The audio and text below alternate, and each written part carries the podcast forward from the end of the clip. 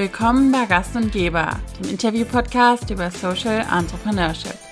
Mein Name ist Isabel und in diesem Podcast möchte ich gerne GründerInnen, Startups und Unternehmen beleuchten, die im sozialen und nachhaltigen Bereich angesiedelt sind. Wer steckt dahinter? Was sind das für Personen, die Impact-Startups gründen und was treibt sie an? Wie viel soziales Unternehmertum braucht die Wirtschaft, um nachhaltig für positive Veränderungen zu sorgen?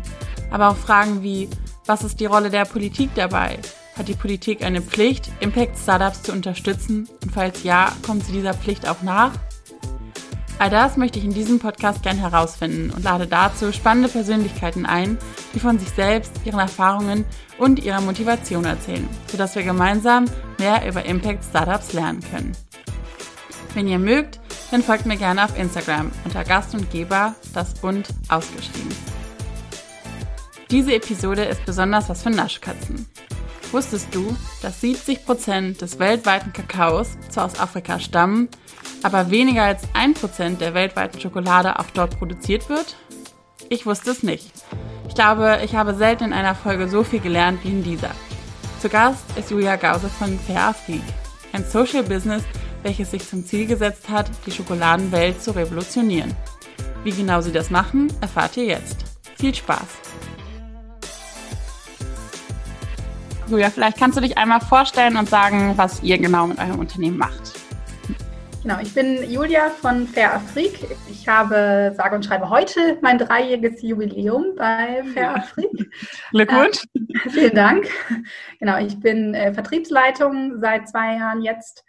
Ähm, und was wir machen, ist, wir produzieren Schokolade vom Baum zur Tafel in Ghana. Ähm, die Idee dahinter ist eben nicht nur die Kakaobohne ähm, anzubauen und dann den Bauern und Bäuerinnen einen fairen Preis dafür zu bezahlen und dann aber den Rohstoff zu exportieren und dann den Gros des Gewinns immer noch in Europa zu machen, sondern wirklich den Großteil der Wertschöpfung komplett nach Ghana zu verlagern und dann eben auch Arbeitsplätze außerhalb der Landwirtschaft zu schaffen und das Einkommen dort vor Ort zu vervielfachen. Okay, vielen Dank. Und wenn du sagst, ähm, vom, vom Kakaobaum bis zur Tafel, das heißt, ihr habt auch eigene Felder, wo ihr wirklich richtig anpflanzt? Ähm, wir arbeiten mit einer Bio-Kakao-Initiative zusammen. Ähm, mhm. Das ist Jaira Glover.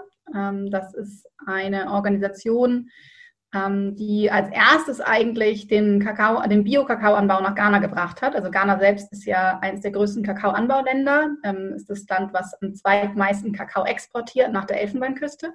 Mhm. Ähm, aber Bio ist eigentlich in Westafrika kein großes Thema gewesen. Okay. Und ähm, das, der meiste Bio-Kakao, den man eigentlich so kennt von den gängigen Schokoladen, kommt oft aus Südamerika.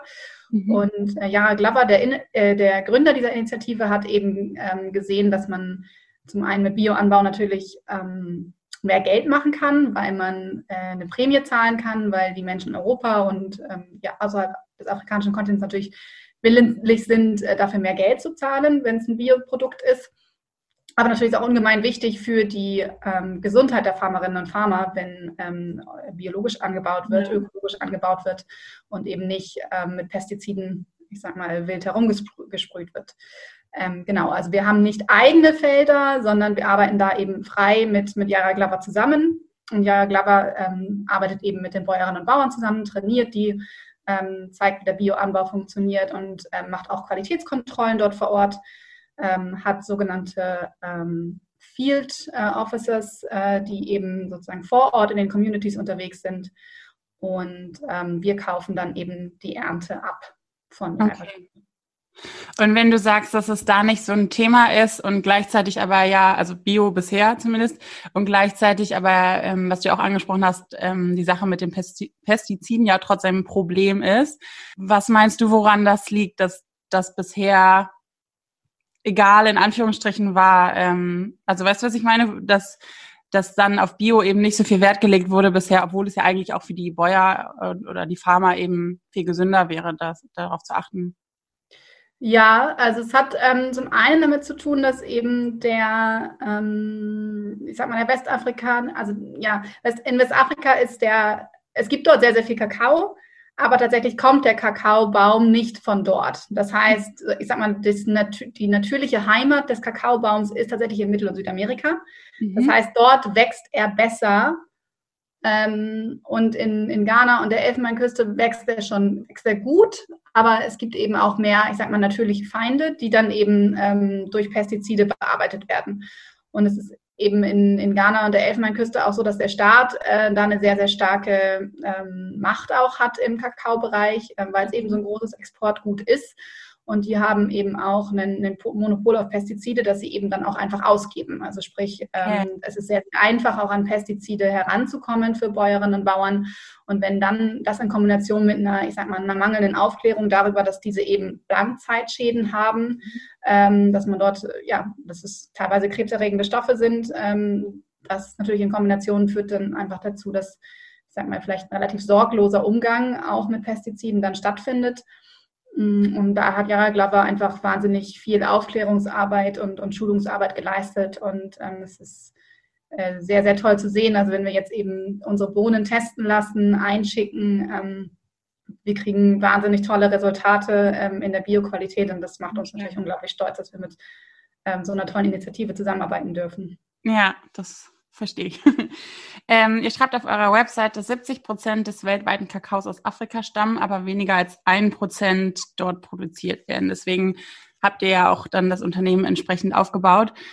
Zwei Fragen. Das eine ist, ähm, vielleicht kannst du uns einmal Einblicke in den Prozess der Produktion nochmal geben, wie das dann genau passiert.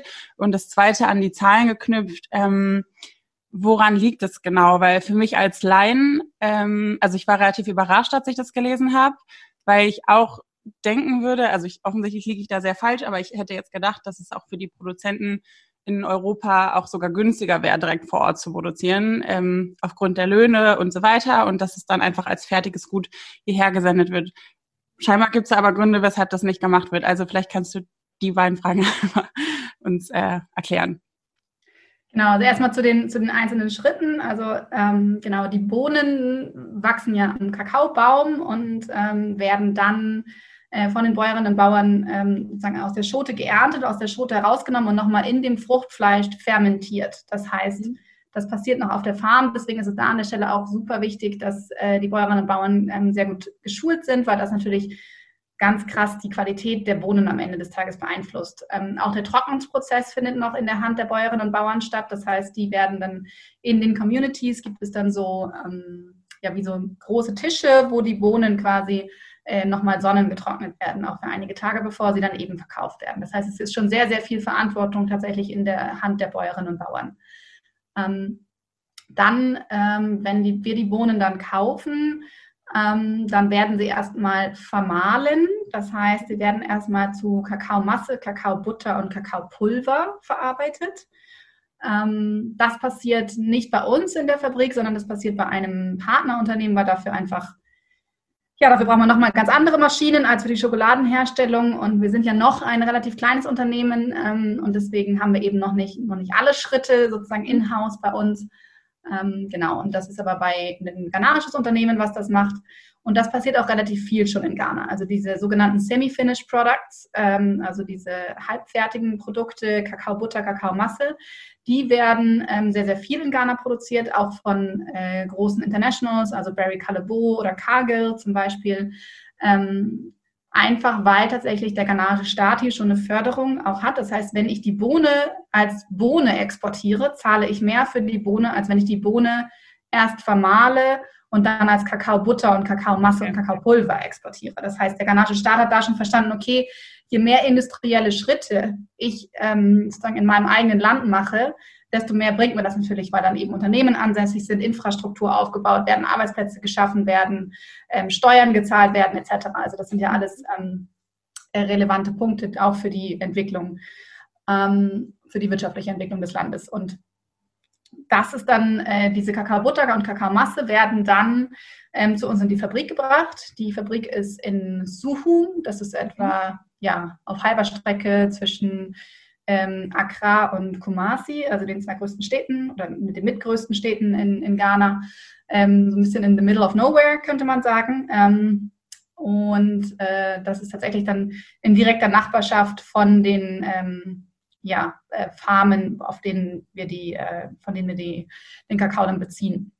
Mhm. Und ähm, dort ist jetzt seit Ende letzten Jahres unsere eigene Schokoladenfabrik ähm, und die äh, kann, ja, kann im Prinzip äh, bis zu 15 Millionen Tafeln im Jahr produzieren. So, da sind wow. wir natürlich noch nicht. Ja. ähm, genau, aber da werden dann eben ähm, die, die verschiedenen Verarbeitungsschritte, also da werden dann eben die, der Zucker hinzugefügt, ähm, die verschiedenen Ingredienzien, also sowas wie Nüsse oder Salz ähm, oder Kakaonips haben wir auch und ähm, das berühmte Conchieren, äh, wo auch viele Leute von sprechen, immer ähm, also sozusagen das Rühren der Schokoladenmasse, mhm. ähm, solange bis dann eben ganz viele Bitterstoffe auch raus sind.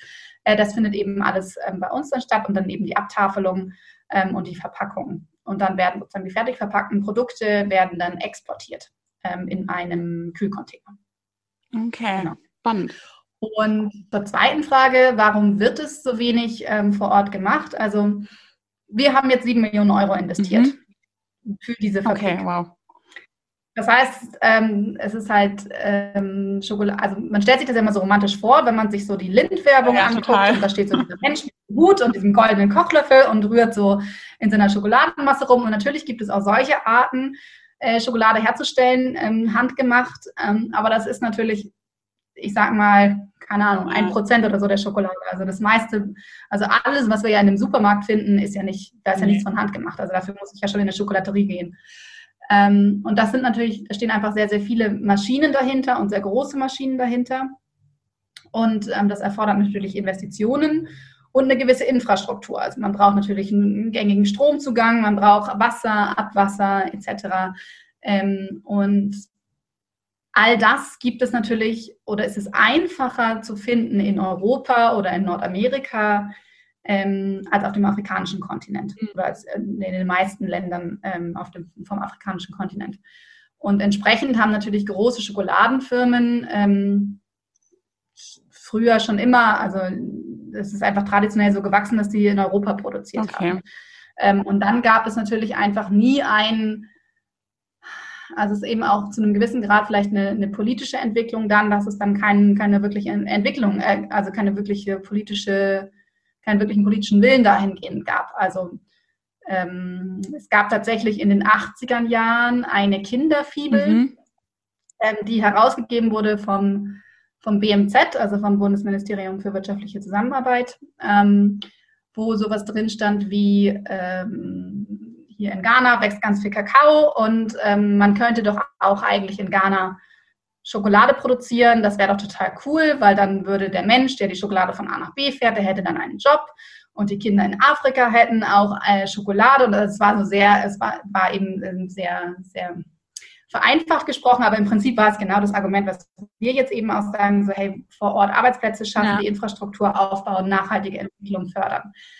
Ähm, und dieser, diese Kinderfibel wurde dann tatsächlich, also der, der Schokoladenverband, ähm, ich weiß jetzt nicht den professionellen Ausdruck, aber die haben dann sind tatsächlich aufs BMZ zugegangen und haben gesagt, wollt ihr die komplette Schokoladenindustrie in Deutschland kaputt machen? Ach krass, okay. Und haben sich übelst beschwert über diese Kinderfibel, sodass die im Folgejahr nicht mehr herausgegeben Okay, wow. Also da sieht man einfach, das ist auch eine krasse, krasse ja. ähm, Lobby-Situation. Ähm, das heißt, ähm, ich glaube, wenn Strukturen erstmal da mhm. sind, dann ist es unglaublich schwer, diese zu ja. verändern. Und natürlich ist es für ein Unternehmen, was bereits eine funktionierende Schokoladenfabrik hat, in Deutschland oder in Belgien oder in, in der Schweiz, ähm, ist es ja eine viel, viel größere Investition, komplett neu ähm, zu, äh, zu bauen oder zu investieren, in einem westafrikanischen Land, wo man die Gegebenheiten vielleicht auch nicht so gut kennt, wo man vielleicht auch politisch nicht so ganz sicher ist, ob das jetzt eigentlich stabil ist oder nicht. Mhm. Ähm, also wenn man dann sagt, okay, naja gut, jetzt ist ein Teil meiner Schokoladenlinie kaputt gemacht das äh, ersetze ich jetzt, kostet mich, was weiß ich, 300.000 Euro, aber ähm, es kostet mich halt keine 7 Millionen. Ja.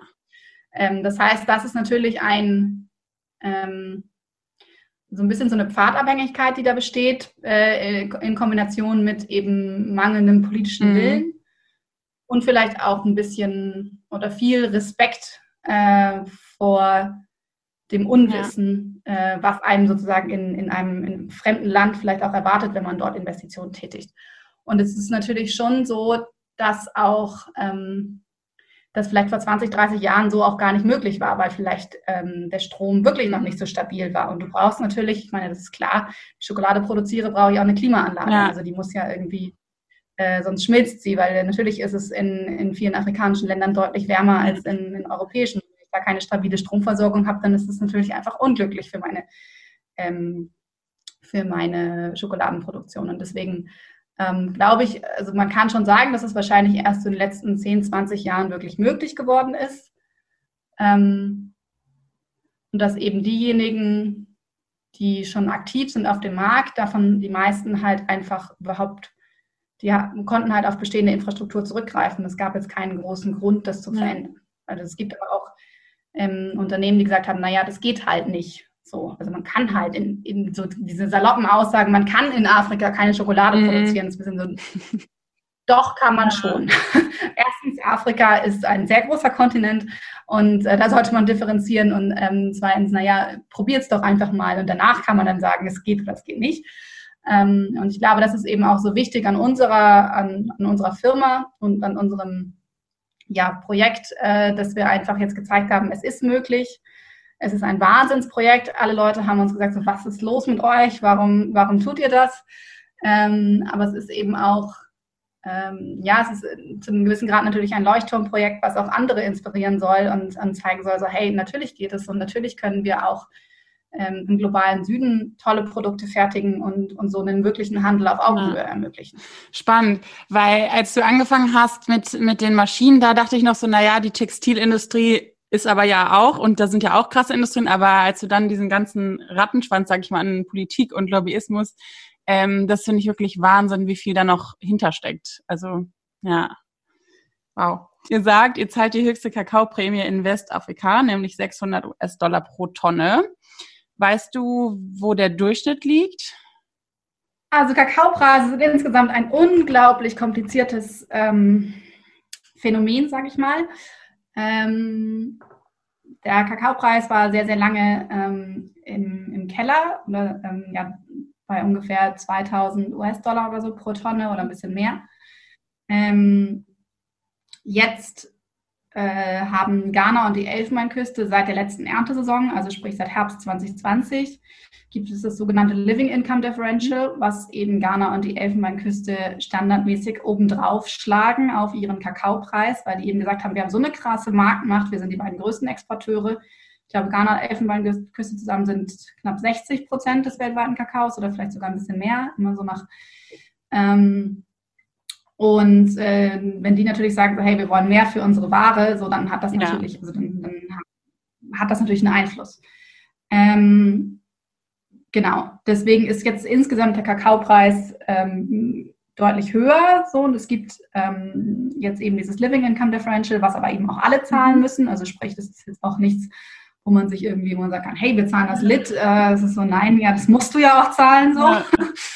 genau, es gibt dann ja klassischerweise noch die, die Fairtrade-Prämie, die bei 240 US-Dollar pro Tonne liegt. Genau. Ähm, die zahlen wir nicht, sondern wir zahlen eben eine Bioprämie ähm, von 600 US-Dollar pro Tonne und sind jetzt gerade in Verhandlungen, äh, dass wir diese eben gerne noch erhöhen möchten. Mhm. Ähm, genau, das ist leider in Ghana auch nicht so ganz einfach, ähnlich wie in der Elfenbeinküste, weil man, wir können jetzt leider nicht zu einer Farm fahren und sagen, so, ah, wunderbar, 10 Säcke Kakao, wir geben dir jetzt keine Ahnung, äh, 800 Euro dafür. Mhm. Das funktioniert nicht, ähm, weil alles über den Staat gehen muss. Ach, krass, okay. Genau, also das heißt, ähm, es gibt die Purchasing Clerks, die ähm, in den Communities den Kakao aufkaufen, den dann sozusagen ins Lager von Yara Glover bringen und Yara Glover bringt es dann gesammelt ähm, nach äh, Thema, also zu CocoBot, das ist die ghanaische ähm, Kakao-Organisation, mhm. die machen dann nochmal äh, einen Quality-Check und sagen mal so, okay, ja, passt, äh, passt nicht. Und dann kaufen die das von Yara Glover ab. Und Yara Glover macht aber im Prinzip schon in dem Moment äh, einen, einen Tag dran und sagt, das ist aber für Fair Afrik. So, die haben schon gesagt, sie wollen das kaufen und so weiter und so fort. Und dann sagt Cocobot, ah ja, wunderbar, wir haben einen Käufer und dann kommen die auf uns zu und dann kaufen wir das. Mhm. Das heißt, es ist völlig, man hat immer den, den Staat als Zwischenhändler drin, mhm. also die kanadische Kakaoorganisation Cocobot. Ähm, das heißt, auch jegliche Prämie muss in irgendeiner Art und Weise über CocoBot kommuniziert werden. Alles andere ist sehr, sehr, sehr schwer. Mhm. Und deswegen malen die Mühlen da auch sehr, sehr langsam. Okay. Ähm, genau. Ich weiß, dass es auf jeden Fall auch noch einige Organisationen gibt, die eben zusätzlich zur Fairtrade-Prämie dann auch nochmal eine Zusatz-Bio-Prämie zahlen, weil es gibt jetzt auch weitere Initiativen, die eben ähm, in Ghana auch äh, Bio anbauen, ähm, was wir natürlich super cool finden, weil wir auch in der Vergangenheit die Erfahrung gemacht haben, dass natürlich es einfach sehr, sehr schwer ist, wenn wenn eine konventionelle Farm neben einer nicht konventionellen Farm ähm, ist und so, dann eben mit, mit Vermischungen und möglicherweise Kontamination, Kontamination und so weiter und so fort. Deswegen finden wir es super, je mehr Bioanbau, desto, desto besser. Genau, aber das sind dann eben alles sozusagen individuelle Prämien, die dann verhandelt werden. Aber ähm, genau, wir sind eben, ähm, soweit es uns bekannt ist, mit diesen 600 US-Dollar immer noch top of the pops tatsächlich. Okay. Sehr cool.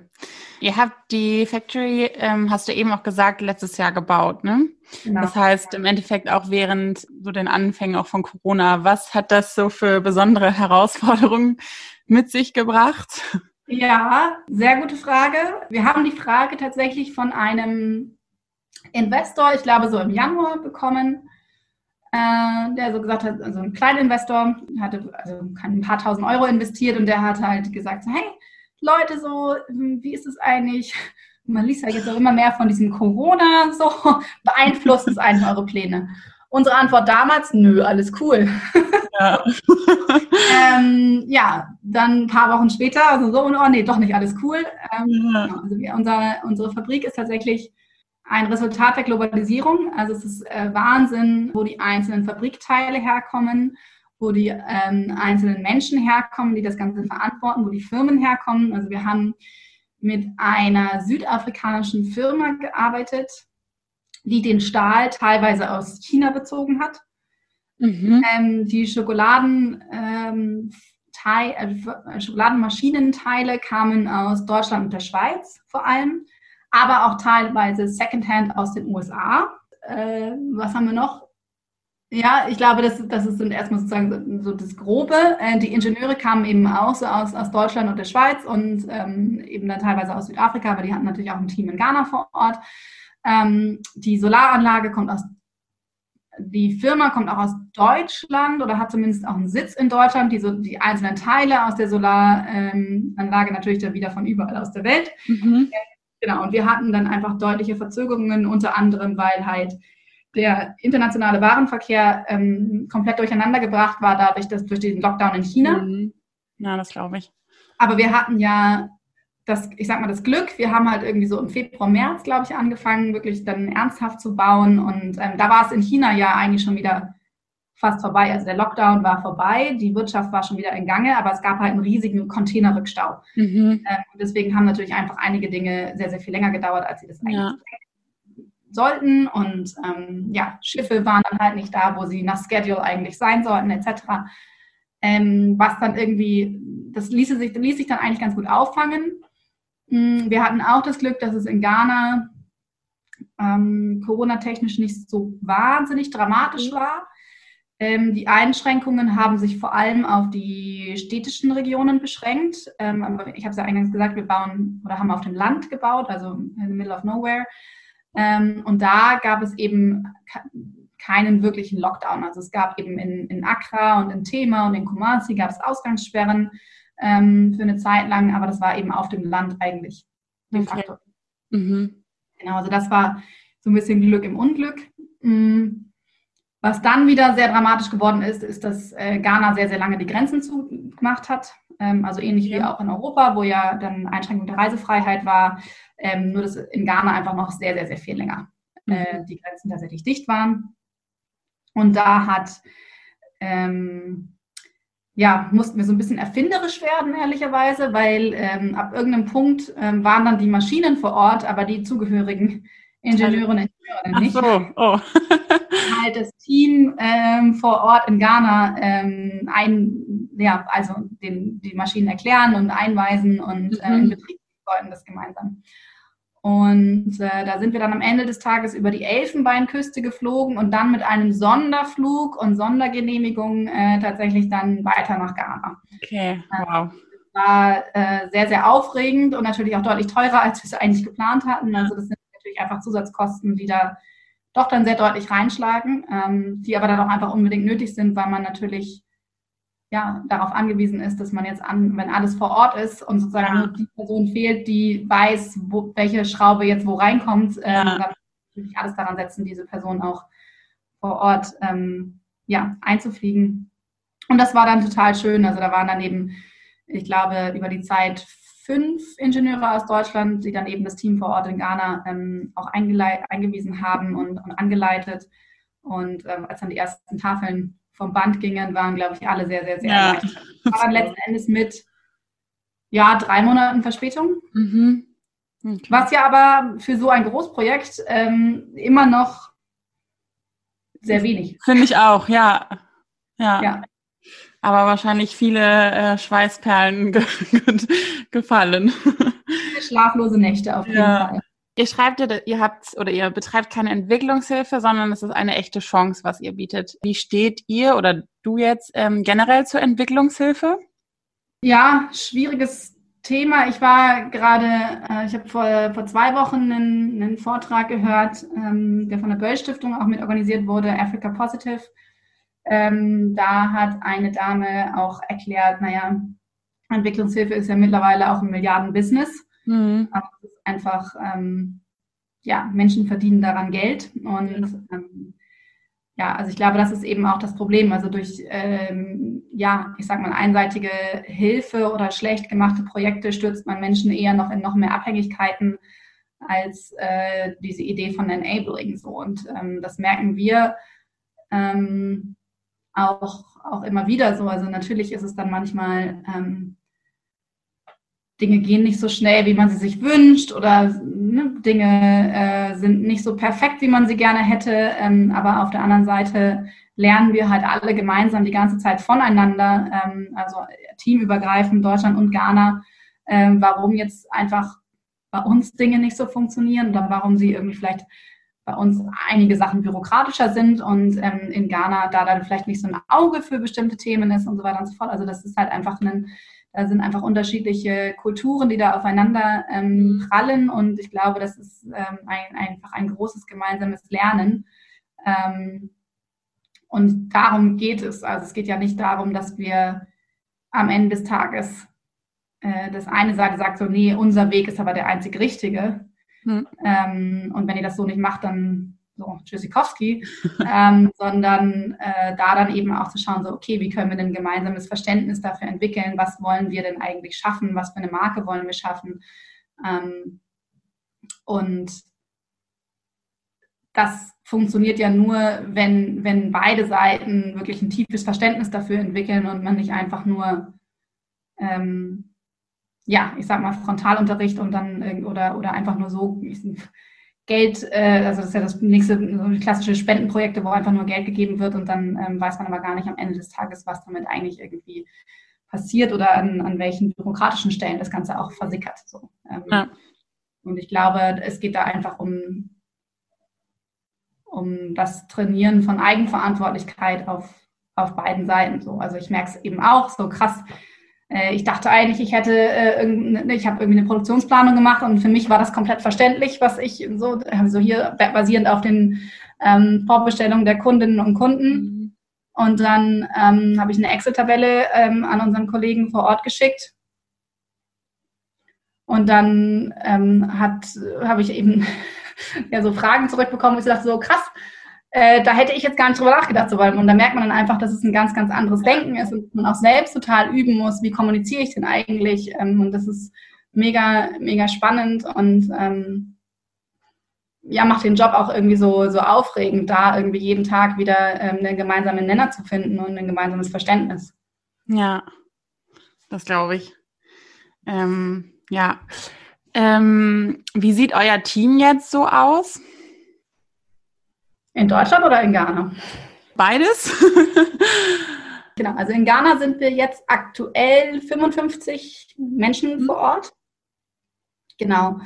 Ähm, das sind eben Menschen in der Produktion, ähm, aber auch viel Quality Management, weil wir natürlich durch, also jetzt gerade eine Bio-Zertifizierung, da machen wir eine Food Safety-Zertifizierung aktuell, ähm, viel äh, Logistik, also Import, Export, wo ja auch ähm, viel Bürokratie immer dranhängt. Also man braucht viele Dokumente, also für einen Container gefühlt 25 Dokumente, ähm, die irgendwie dann zeigen, was da drin ist und was das wiegt und welche Chargennummern und von 15 verschiedenen Stellen und mit 20 verschiedenen Stempeln. Ähm, also das ist eben auch äh, ja, eine, eine, ja, fast ein Vollzeitjob.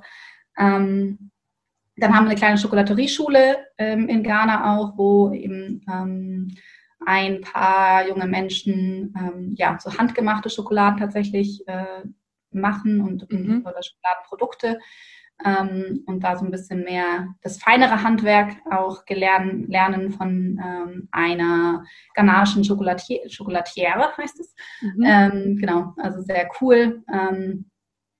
Die da auch gemeint, die dann die Rezepte gemeinsam mit uns entwickelt, zum Beispiel. Mm, und in Deutschland sind wir jetzt 15 Festangestellte, genau. Okay. Alle mit Sitz in München.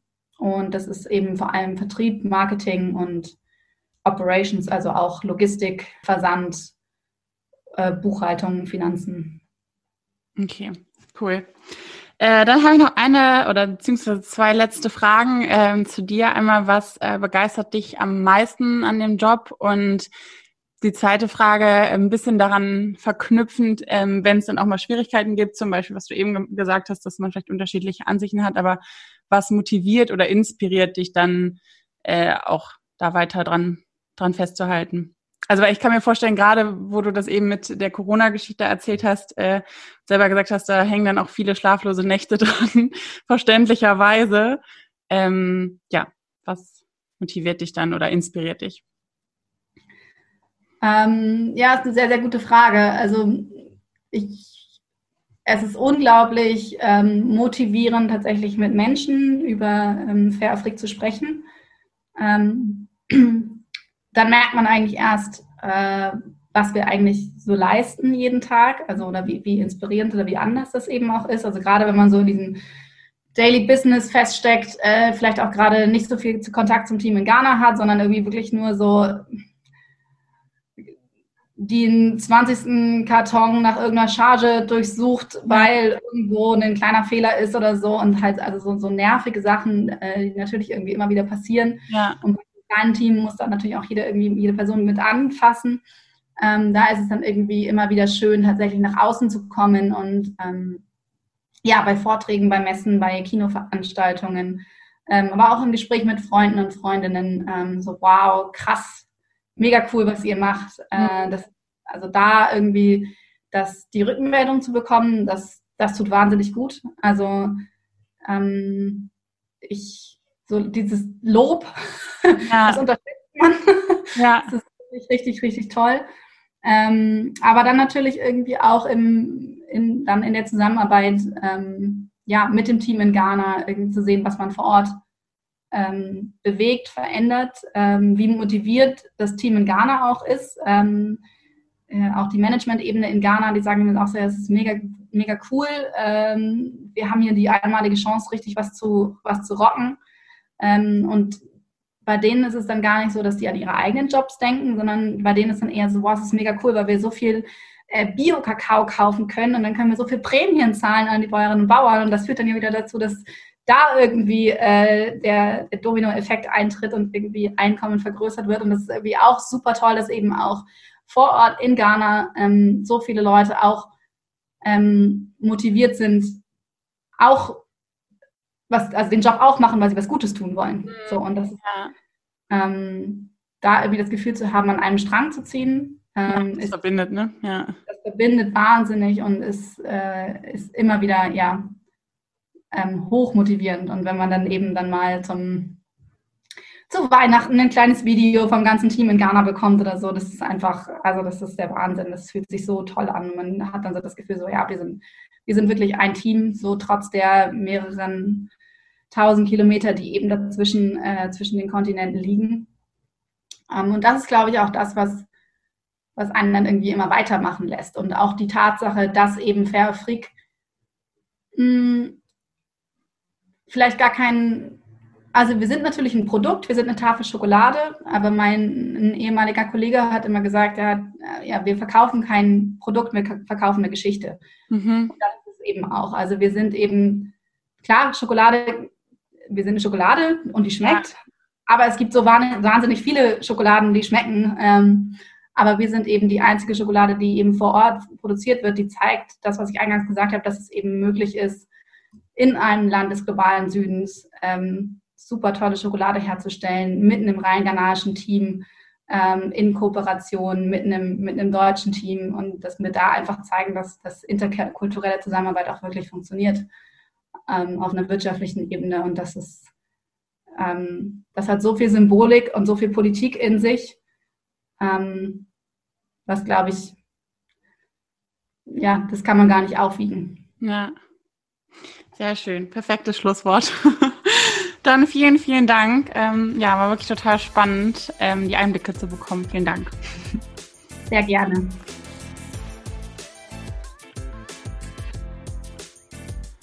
Das war die heutige Folge von Gast und Geber. Ich hoffe, ihr hattet eine gute Zeit und seid beim nächsten Mal wieder mit dabei. Bis dahin, macht's gut und bleibt gesund.